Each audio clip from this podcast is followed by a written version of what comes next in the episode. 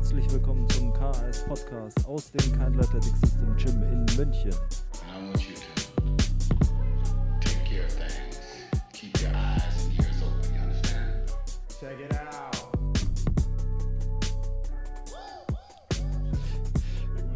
Wir legen los.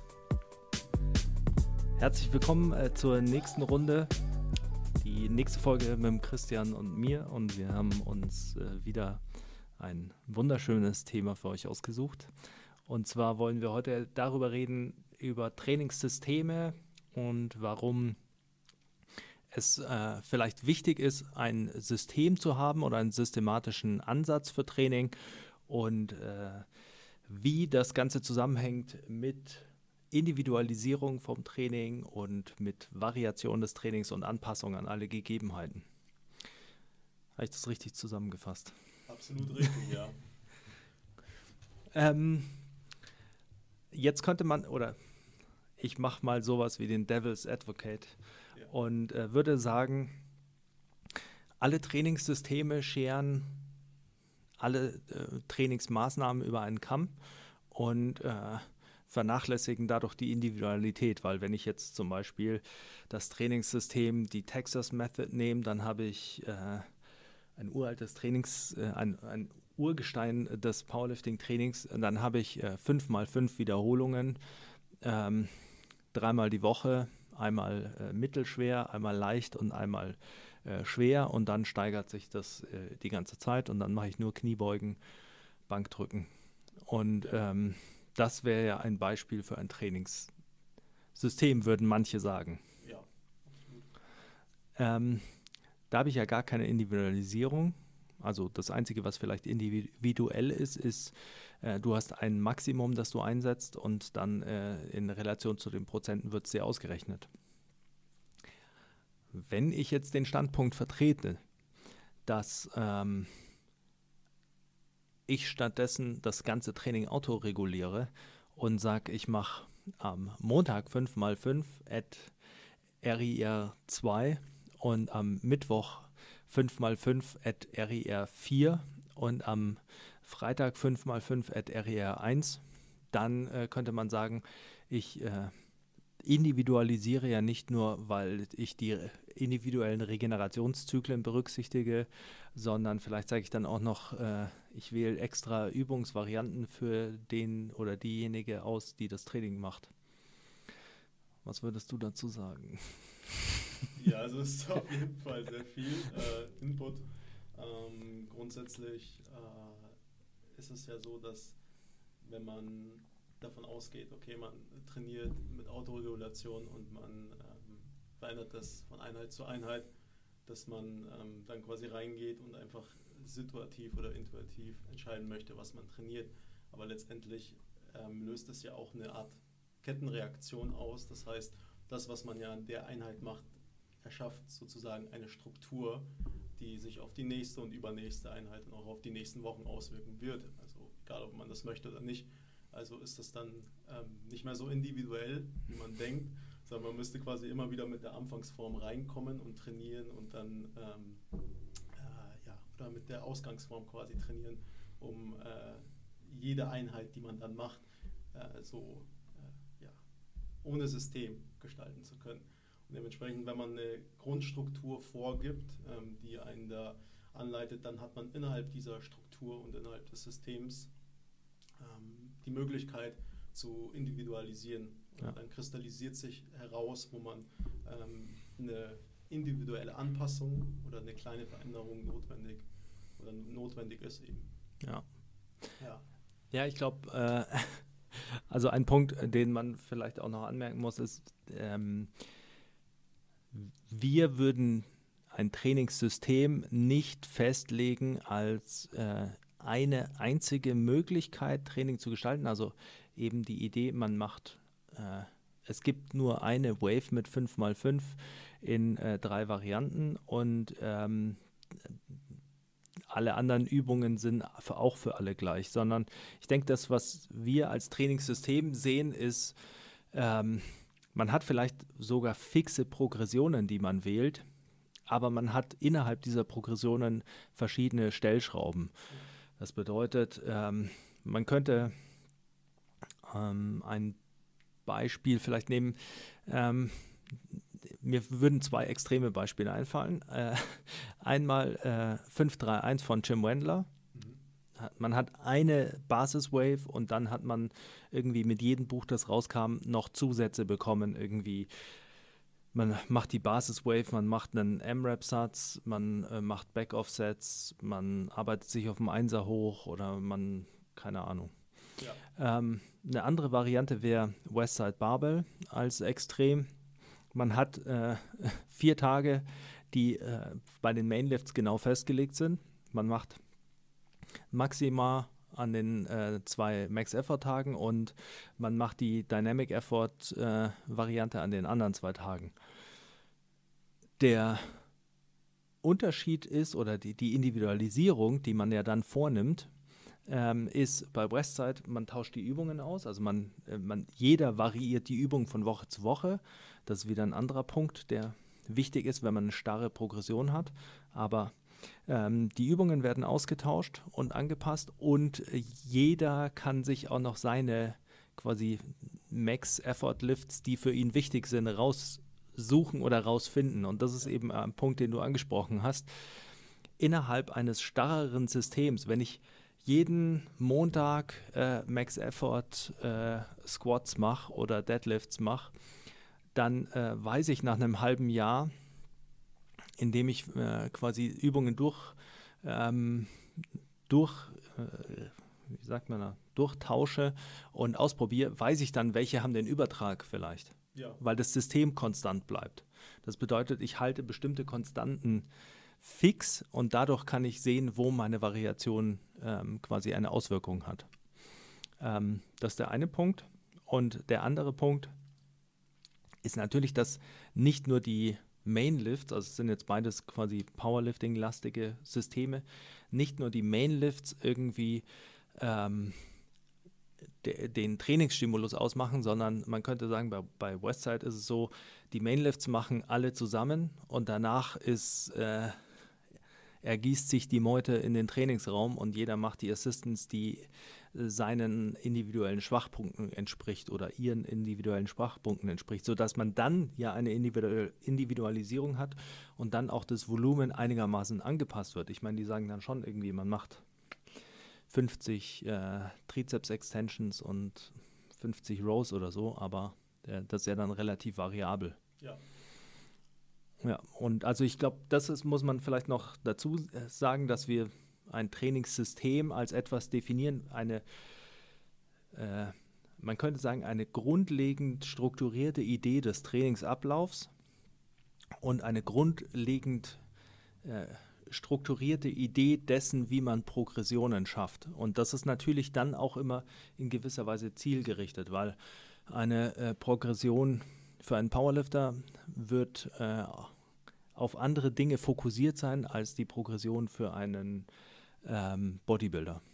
Absolut, ja. Und vor allem, wenn du jetzt jemanden hast, der neu kommt, der neu trainiert wird, dann brauchst du ja ein gewisses System oder eine Erfahrung, ähm, das äh, darauf beruht, um den halt quasi dorthin führen zu können, individuell zu trainieren. Denn Ja. nur wenn du über das System bestimmte Bewegungsmuster und ähm, Fähigkeiten schulst, kannst du denen auch erlauben, quasi dann ähm, die ja, fortgeschritteneren Methoden zu machen. Wohingegen, wenn du da den gleich reinwirfst und autoregulieren lässt und verschiedene äh, Methodiken mit dem gleichzeitig ausprobierst, nur ähm, mit der Absicht, ähm, individuell zu arbeiten, dann ähm, wird er das nicht lernen und auch nicht so ähm, zeigen können, wie wenn er davor dieses System durchtrainiert hätte oder diese Struktur gehabt hätte und jetzt auf Grundlage dessen halt zum Beispiel seine Ex Explosivkraft ähm, entwickeln kann. Und dann ist es halt auch so, dass es halt wichtig ist, zum Beispiel, du hast ja mal dieses Beispiel gebracht von dem Sprinter, wo man herausgefunden hat, in welchem Rhythmus der quasi sprinten kann, damit er sich nicht verletzt. Ja. Das ist unmöglich, so eine Individualisierung herauszufinden, ohne davor halt ein System zu haben, eine Struktur zu haben, in der sich das halt abzeichnet und äh, dann eben halt auch ähm, eben die, die Trainingsanpassung stattfinden kann. Und äh, das ist ein super Beispiel. Das ist, äh, Rutherford hieß er, glaube ich, äh, Weitspringer.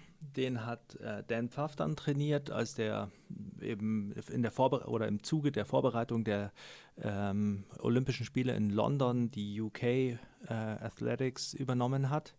Ähm, und er hat herausgefunden, also sie haben eine eingehende Anamnese gemacht mit dem Lifestyle-Faktoren, Stress, alle ähm, also verschiedene biomechanische Screenings, haben sich angeschaut, was er so macht, wie seine Leistungswerte sind, haben seine medizinische Historie, äh, sind sie durchgegangen. Also es war ein mehrtägiger äh, Audit-Prozess quasi und dann Auswertung, also schon sehr ähm, detailliert. Ja. Und ähm, dann ähm, ging es darum, rauszufinden, wie man den belasten kann. Und was man halt gesehen hat, ist, dass er einen bestimmten Rhythmus hatte in seinen Wettkämpfen, in denen er, ich glaube, der hat dann drei Wettkämpfe immer gemacht und der dritte war immer der, wo er sich dann wieder verletzt hat. Und er hatte wahnsinnig viele Verletzungen und auch relativ schwerwiegende. Und ähm, sie haben natürlich an so Lifestyle-Faktoren gearbeitet, wie Regen also Schlaf, Ernährung und solchen Sachen. Aber was äh, ein Kernpunkt war, ist, ähm, Dan Pfaff hat etwas, was er in, äh, quasi ein, im Zuge seiner Systematisierung des Trainings herausgefunden hat, für sich, für diese Gruppen, also Springer und Sprinter, hat er herausgefunden, es gibt im Prinzip drei Typen an Einheiten, die er macht oder die man macht, um ja. Äh, das Ganze zu entwickeln. Und dadurch hat sich ein Three-Day Rollover Cycle entwickelt. Das bedeutet, man macht diese drei Einheiten und dann wieder. Der Rhythmus, in dem man die macht, ist eben unterschiedlich und äh, sie haben dann herausgefunden bei dem Rutherford, dass es bei dem einfach funktioniert, dass wenn der drei Trainingseinheiten in einer Woche macht, dann äh, macht er Fortschritt, ohne sich zu verletzen. Und wenn er alle zehn Tage eine Krafttrainingseinheit macht, dann kommt er damit klar. Und ähm, wann immer sie quasi den Rhythmus mehr gestaucht haben, also quasi mehr Training machen wollten, hat es nicht hingehauen. Und jetzt muss man dazu sagen, der hat in äh, in, bei den London Olympics auch noch Gold gewonnen. also es ist auch noch richtig gut ausgegangen. Mein erster Gedanke war natürlich, ist das nicht ein Bestätigungsfehler? Weil, ähm, und das ist so ein, der grundlegende Gedanke, ja, der, der Individualisierung immer im Training so antreibt, ist, wenn Dan Pfaff dieses fixe Trainingssystem hat mit diesen drei Sessions, und in, diesen, äh, in diesem Trainingssystem schafft dieser Typ nur drei Sessions pro Woche und alle zehn Tage nur eine Krafttrainingsübung. Sollte man dann nicht das System so ändern, dass der doch mehr Trainingseinheiten in der Woche schafft, weil dann der Stimulus ja vielleicht besser ist und weil ähm, man dann mit quasi klügerem Training mehr Training schafft, ähm, ohne Verletzungen zu provozieren. Und das war was, worüber ich äh, relativ lange nachgedacht habe, weil ich finde es immer faszinierend, solche Dinge zu hören. Und ähm, ich meine, der Erfolg gibt diesen Leuten recht. Ähm, und es war jetzt auch kein irgendwie, war ein, schon ein guter Athlet, aber jetzt nicht irgendwie, äh, dass man sagt, das ist einfach der, der, Über, der Überathlet. Das ja. ist klar, dass wenn der gesund ist, dann äh, gewinnt der. Ähm, und deshalb habe ich äh, versucht, da relativ viel drüber nachzudenken. Und wenn man dann aber bei anderen erfolgreichen Trainern dieses gleiche Schema immer liest, dann, weil, also man sieht es bei Bondrachuk und sowas, ähm, und auch ein mega erfolgreicher äh, Trainer, der immer wieder verschiedene Athleten bekommt. Und dann kann man natürlich auch überlegen, ob nicht die die Gegenthese vielleicht äh, zutrifft. Und das ist, wenn ich in, über ein System einen kontrollierbaren Raum des Trainings schaffe, dann kann ich eben das Feedback tatsächlich auswerten. Das ja. bedeutet, wenn ich, äh, ich kann einerseits sagen, der Athlet ist äh, der Fixpunkt und alles andere muss sich drum herum gruppieren, dann habe ich wahnsinnig viele Variablen, die ich äh, verschiebe und ich kann im, brauche ewig lang weil im Prinzip kann ich immer nur eine Variable verschieben im Training. Also ich kann, ich kann nicht einfach eine vierte Einheit in der Woche dazu packen, sondern im Prinzip könnte ich eine Übung, äh, also einen vierten Tag mit einer Übung dazu packen, schauen, ob es gut geht. Dann kann ich die anderen drei aber schon nicht progressieren. Ja. Dann nehme ich wieder eine Übung dazu, weil sonst kann ich nicht ausschließen, was war dann irgendwie zu viel oder was war ähm, ein Problem. Und dann läuft man in ein logisches Problem rein. Und zwar ich nehme dann immer Übungen dazu, aber ich kann die anderen nicht progressieren. Und das bedeutet, ich müsste ja die anderen Übungen konstant halten über Wochen, was bedeutet, das simuliert ja schon wieder nicht Training, weil ähm, wenn ich die konstant halte, gewöhnt sich der Körper ja an diesen Stimulus. Und dann äh, ist es ja quasi schon wieder ein verzogenes Abbild zu sagen, ah, jetzt habe ich drei Übungen dazugenommen und es geht, also das geht. Und dann ich diese, behalte ich diese drei Übungen dazu, weil das läuft. Und dann fange ich an, die anderen Einheiten zu progressieren und dann zerreißt es den vielleicht trotzdem wieder. Ja. Und genau diesen Punkt umgeht man mit einem fixen Trainingssystem. Wenn ich die, die, die Struktur gleich lasse und die Progressionen quasi äh, mit einem vorgegebenen Schema habe, dann kann ich innerhalb dieser Progressionen abweichen. Das bedeutet, der hat vielleicht auch die Grundidee, man hat diese, diese drei Tages-Rollover-Cycle. Und dann hat man eine gewisse Progression in der äh, ersten Einheit, in der die dann, äh, das wird zu kompliziert, aber in der ersten Einheit, in der sie ähm, Schnelligkeit entwickeln, fangen die an, am Anfang die Pausenzeiten kurz zu lassen weil er sagt, naja, man braucht eh erst eine quasi spezifische Arbeitskapazität, die man entwickeln muss. Und durch die kürzeren Pausenzeiten können die nicht so schnell laufen, was im Prinzip die Arbeitskapazität steigert und die Schnelligkeit noch nicht, aber das ist auch noch nicht so wichtig, weil da muss man erst reinkommen und das ist quasi so spezifische Gewöhnung. Ähm, und das kann er anwenden, genauso wie er es geplant hat, dann die Pausenzeiten senken. Und dann sieht er, wie dieser Athlet auf diese Anpassungen reagiert, weil er ein Abbild hat von den anderen Athleten. Das bedeutet, man hat auch einen Hintergrund, zu dem man vergleicht. Und das hat man bei, dem, bei den anderen Ansätzen eben nicht. Und das ist, glaube ich, ein entscheidender Punkt, weil bei den anderen Ansätzen nehme ich Dinge dazu und äh, nehme die ja in einem individuellen Kontext dazu. Dann habe ich lauter individuelle Punkte und ich weiß nicht, wo meine Mittellinie ist, um die der Vergleich schwankt. Und das macht eigentlich diesen Ansatz der Individualisierung, wie er oft gewählt und verstanden wird, glaube ich, ähm, zeigt, dass der eigentlich nicht, der ist eigentlich nur so hingeworfen. Das ist einfach nur ein educated guess und äh, keine große Überprüfung. Ja, du, ich denke, du sprichst auf jeden Fall einen wichtigen Punkt an. Und zwar, ähm, soweit ich das rausgehört habe, brauchst du die Gruppe oder die Dynamik und das System, um dich in Relation zu dessen individualisieren zu können. Mhm. Das heißt, wenn du jetzt ähm, eben mit dem parallel durch dieses Trainingssystem läufst, dann wird es schwierig, wenn jeder innerhalb ähm, dieser Gruppe innerhalb derselben Zeit die Anpassung, ähm, zum Beispiel äh, ja, Erhöhung der Explosivkraft erreichen möchte, ähm, wenn alle dieses Ziel ähm, nicht also verfolgen oder halt nicht verfolgen, dann ähm, wird schwierig, da quasi Trends oder Tendenzen rauszufiltern. Das heißt, wenn jeder einfach auf sich individuell lostrainiert, dann ähm, kann man da kein Grundmuster rausfiltern, was halt funktioniert. Das heißt, im Endeffekt müssen die das in gewisser Maßen ähnlich durchlaufen, damit sie dann, wenn sie diese ähm, ja, Rollovers in dem Fall trainiert haben, sich dann in Relation zur Gruppe oder halt zu dem System individualisieren können. Und ja. ähm, es wird halt auch schwierig, sich ähm, dem zu entziehen, was man, wie du sagst, letztendlich die letzten Monate trainiert hat. Denn wenn man da trainiert und gewisse Anpassungen stimuliert und einen gewissen Rhythmus trainiert, beeinflusst das natürlich das, was man dann danach macht. Das heißt, im Nachhinein kann man nicht sagen, okay, so jetzt, jetzt trainiere ich einfach individuell oder intuitiv, sondern das ähm, führt dann zu so einem gewissen, ja, auch für den Athleten Handlungsschema, ähm, das er nicht ablegen kann, außer er versucht gezielt dagegen ähm, zu planen, was ja auch wieder eine Art System wäre. Ja. Man kann das System nicht tricken. Nee. Ja, ich, also ähm, ich glaube eben, äh, du, du zeigst es ja auch gut auf.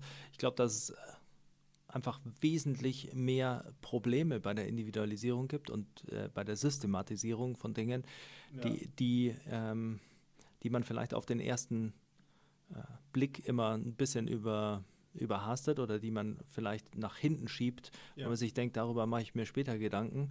Aber eigentlich stehen sie relativ weit vorne. Und also ich muss ja auch zugeben, dass ich, also ich würde sagen, das war ein, äh, einer der ja, größten, der schlechtesten Einflüsse, dem ich mich in den letzten paar Jahren hingegeben habe, dieser Idee der Individualisierung, ähm, die quasi zu extrem rauszureißen.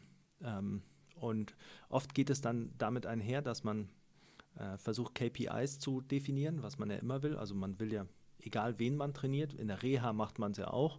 In der Reha hat man KPIs, die man erreichen will, nach einem Kreuzbandriss äh, eine bestimmte Kraft in der äh, hinteren Oberschenkelmuskulatur, in der Aktivierung vom äh, Quadrizeps, Einbeinstabilität, also man hat bestimmte KPIs, auf die man hinarbeitet und auf die der Trainingsplan auch ausgerichtet ist. Ähm, und so ist es ja auch bei einem Sportler. Wenn ich, ich hab, lege fest, welche Tests ich mache. Äh, Ich mache 30 Meter Sprint und äh, Drop Jump und eine Kniebeuge oder keine Ahnung. Ähm, das Problem ist natürlich, oder das Lustige ist, ich muss die Übungen, also ich muss die Tests standardisieren. Also ich brauche ein Testsystem, damit ich die Leute miteinander vergleichen kann in ihren Werten und in der Entwicklung, ähm, damit ich den Fortschritt abbilde und sehen kann, ob mein, mein individueller Ansatz richtig ist. Ja. Ähm, also ich habe für alle die gleichen Tests in einer Sportart oder zumindest auf einer Position ähm, und trainiere die unterschiedlich. Und äh, dann ähm, schaue ich, wie sie in diesen Tests abschneiden, bei denen ich sage, die sind, bilden spezifische Punkte nach, die quasi die Leistungsfähigkeit in der Sportart wiedergeben. Also ein Running Back sollte eine äh, Zeit um die 4-5 laufen zum Beispiel, lege ich fest, also auf 40 Yards. Und dann schaue ich, äh, wie meine Running Backs abschneiden mit ihren einzelnen Trainingsprogrammen. Dann komme ich in das Problem rein, dass ich habe fünf Running Backs und alle fünf haben sich unterschiedlich entwickelt. Und alle haben unterschiedlich trainiert. Woher weiß ich eben, was, was, Ja. ist, mein, äh, was ist mein Fehler gewesen?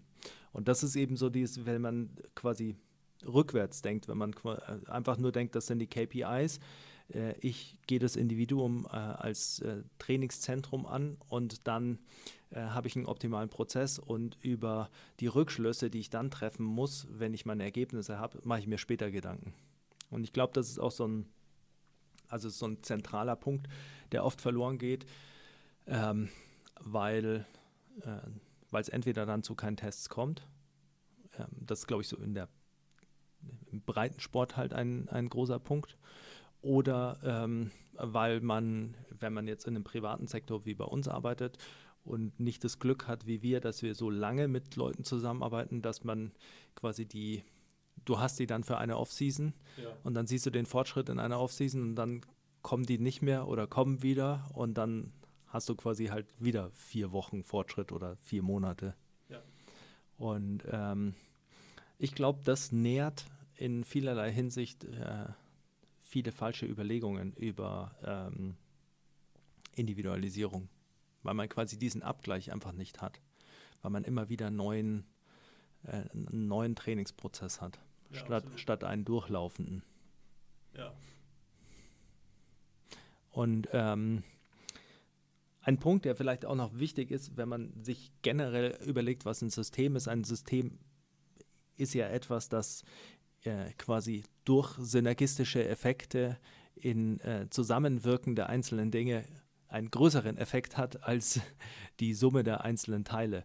Und ähm, das ist, denke ich, für Training ja auch wichtig, weil du hast es vorher angesprochen, ähm, mit ähm, einem Problem, wenn man autoreguliert, dann beeinflusst das, was ich in dieser Einheit mache, meine nächste Einheit. Ja. Also, weil Training beeinflusst äh, sich immer gegenseitig jede Einheit. Aber ähm, die zusammen, das Zusammenspiel der einzelnen Einheiten äh, muss ja in einem größeren Kontext stehen. Also habe ich selbst, wenn, ich's auto, wenn ich autoreguliere, äh, muss ich ein System dafür haben. Ja, und vor allem, wenn du halt ähm, in einer Gruppe quasi trainierst und ähm, jeder auto, autoreguliert quasi so, wie er denkt oder ähm, in einem unterschiedlichen Muster, dann ähm, wird es schwierig, dass man quasi eben diesen auch synergistischen Effekt bekommt, indem man ähm, gewisse Sachen lernen kann von fortgeschritteneren Athleten ähm, oder Trainierenden und ähm, dann keinen Abgleich hat quasi. Also wenn man sieht, okay, das funktioniert bei dem mit dem ähm, mit der Trainingserfahrung sehr gut, also der entwickelt sich durch diese ähm, durch diesen Rhythmus oder ähm, durch diese Kombination an Übungen über einen gewissen Zeitraum sehr gut. aber bei mir funktioniert das quasi nicht. dann kann man eher, wenn die Systeme sich ähm, quasi überschneiden oder ähm, die Kombinationen sich überschneiden, also ja, Belastungsaufbau ähm, und ähm, vielleicht abstrakt gesehen die Übungs, ähm, der Übungsfilter, also nicht speziell die Übung, sondern der Übungsfilter, dann kann man eher gucken, okay, wie kann ich das quasi anpassen, damit ich auch individuell quasi mehr rausholen kann. Ja. Ähm, glaube, wir haben ein Thema aufgegriffen, das äh, ganz schön abstrakt und schwer zu verstehen ist. Ja, absolut. Aber ähm, vielleicht ein, damit wir es ein bisschen anschaulicher abschließen, ähm, ein Beispiel wäre, wenn ich einen Athleten trainiere und wir haben äh, schon über langfristige Entwicklung geredet, also ich denke, die Konstanz im Training ist etwas, was quasi eine Gegebenheit sein sollte. Also man kann sagen, erfolgreiches Training kann nur passieren, wenn es konstant passiert. Und ich habe einen Athleten und äh, lasse den ein fixes Trainingssystem anfangen, bei dem ich vielleicht sogar sage, das äh, ist der Trainingsblock, den mache ich mit jedem am Anfang. Und dann sehe ich quasi, wie der damit zurechtkommt. Und dann mache ich den Trainingsblock vielleicht nochmal mit einer Variation und sehe, wie er damit zurechtkommt, dann habe ich die Möglichkeit, aus einem quasi fixen, absolut unindividuellen äh, System mit jedem Trainingsblock ein individuelleres System zu machen, bei dem ich immer wieder eine Feedback-Schleife habe, über die ich sehe, äh, wie gut funktioniert es, wie gut funktioniert es nicht. Und dann kann ich äh, natürlich, weil man vielleicht einen Athleten hat, wie einen, äh, nehmen wir mal einen Powerlifter, weil es immer super einfach ist, ja. ähm, dann hat ein Powerlifter, der hat äh, grob gesagt drei verschiedene Phasen. In der einen versucht er Muskeln aufzubauen, weil er noch Platz in der Gewichtsklasse hat, also ein Hypertrophie-Block. In der anderen ähm, geht es darum, quasi Kraft auszunutzen oder Kraft aufzubauen, niedrigere Wiederholungen und dann hat er einen Block, der spezifisch ist als Vorbereitung für den Wettkampf. Wenn man das so macht, dann hat man ähm, über die Zeit drei Blöcke entwickelt quasi, aus dieser grundlegenden Struktur drei Blöcke herausgeprägt, wo man sagt, ah, damit kann ich bei dem das Ziel gut erledigen. Und so hat man eigentlich aus einem super unindividuellen An Ansatz vielleicht einen sehr individuellen gemacht, bei dem man eben weiß, im Grunde funktioniert er und mit jedem Mal, mit dem ich das wieder mache, ändere ich vielleicht ein bisschen was, weil man auf den gleichen Stimulus nicht immer gleich rea äh, reagiert. Und so habe ich dann einen, quasi einen immer fortwährenden Individualisierungsprozess, der eben seinen, seinen Grundstamm quasi hat in einem absolut rigiden System, wenn man so will. Ja, und vor allem, wenn du dann diese Zeitpunkte hast, diese, weil du beschreibst ja dann quasi Zyklen, wo ähm, das getestet wird, siehst du dann letztendlich ähm, das Feedback oder die, die Anpassung, auf die du halt hintrainiert hast. Ja. Ähm, und siehst, wie kann er das ähm, realisieren und muss ich vielleicht ähm, rückblickend, weil dann hast du ja immer bestimmte Zyklen, die du dann auch besser vergleichen kannst. Unter ähnlicheren Bedingungen muss ich da ähm, etwas ändern, ähm, vielleicht die ähm, Aneinanderreihung von Blöcken verändern oder hat das gut funktioniert und macht es quasi Sinn, ähm, das nochmal zu wiederholen.